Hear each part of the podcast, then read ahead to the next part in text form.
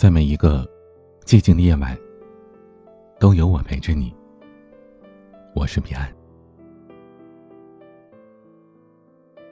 前两天，还在读书的表妹打电话来和我抱怨，说她为了发朋友圈，周末特意起早出去看了趟日出，拍了好几张美美的照片发到朋友圈。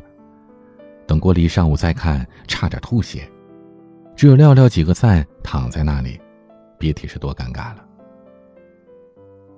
最让他难受的是，就连关系最亲密的两个朋友也没有任何的表示。表妹说，感觉自己被冷落了，问我有没有类似的经历。当然有啊，这种被冷落的感觉，很多人都经历过。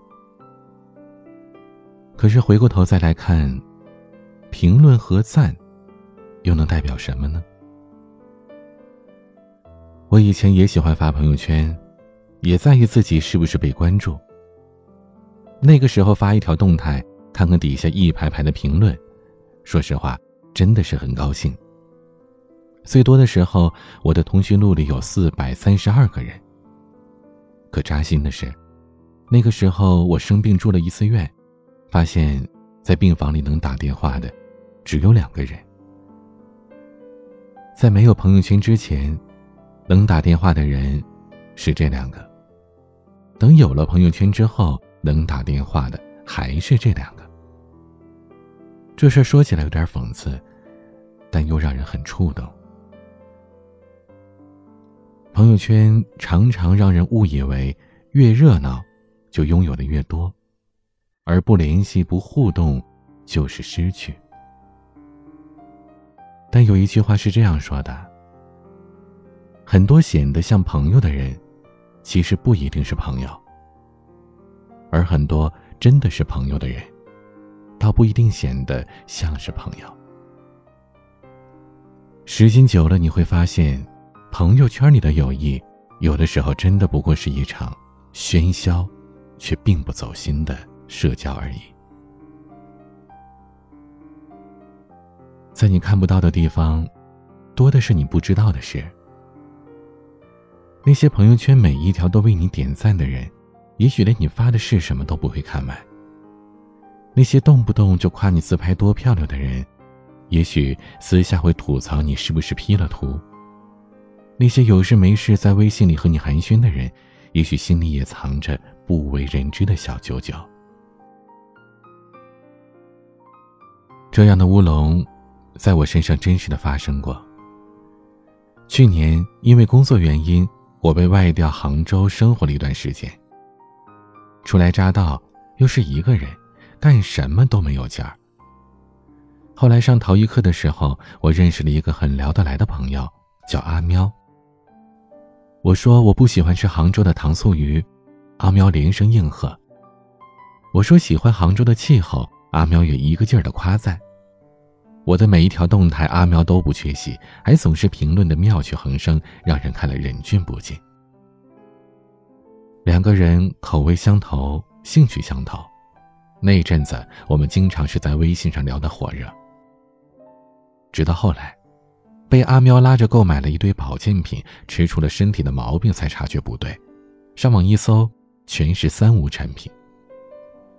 我还没来得及打电话过去质问呢，可发现自己不知道什么时候被他悄悄的拉进了黑名单里。失望吗？答案是肯定的。当然，并不是说朋友圈里都是塑料情。但你仔细想想，那个常常和你互动的人，看似关系亲密的人，私下里你们真的可以交心吗？有些朋友是你出事了他就走了，有些朋友是你出事了他就来了。人生这么长，谁还不会出现几次跌入谷底靠人拉扯一把的情况呢？拥挤的通讯录里，还能拎得出两个打得通的电话，还能找得出两个愿意帮你的人，你真得放在心坎上，认真的去珍惜。时间识人，落难识心。与人相处就是一个大浪淘沙的过程，筛掉的是沙子，留下来的才是金子。能从朋友圈走到现实生活中的人，才是真的在意你的人。我和发小维持了三十多年的交情，发小工作忙，我也不清闲，一个在南，一个在北，偶尔发条朋友圈，并不常常见到对方的身影。去年我家里出了点事儿，本以为多年来在朋友圈用心经营，与几位有头有脸的人物交情都不错，结果电话打过去寻求帮助，那边不是支支吾吾，就是借口在忙，最后打电话给发小。他说：“你在外面就不用操心家里的事儿了，我给你顾着。”这一顾就快两个月。前不久才从长辈口中得知，发小当时为了照顾我家里，差点把工作都丢了。但这事儿，发小只字未提。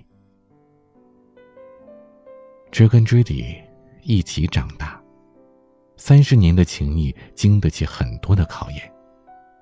无非就是，你的事情我能尽一分力就尽一分力。无非是，你落难了，我不会旁观。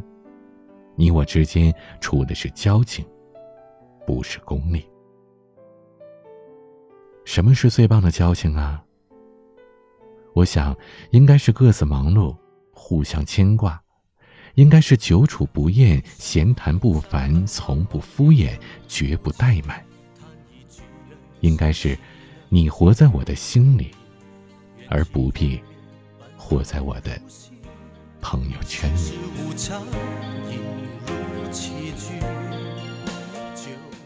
今天的玩具，李克勤演唱的《知己》。有任何想倾诉的内容，可以关注我的微博 DJ 彼岸发私信，或者加我的微信号彼岸幺五零八幺七。彼岸拼音的全拼加上数字幺五零八幺七。喜欢我们的节目，请点击专辑上方的订阅，或者微信公众号上的关注。每个夜晚，用声音陪伴你。我是彼岸，晚安。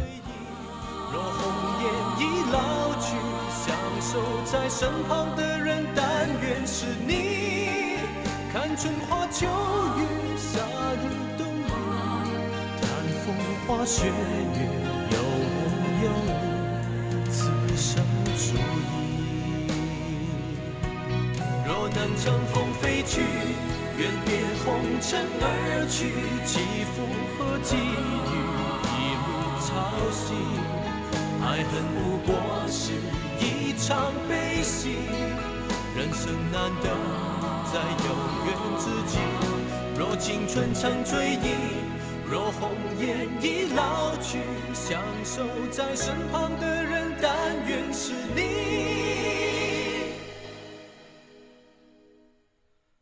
看春花秋月，夏日冬雨，谈风花雪月，有我有你，此生足矣。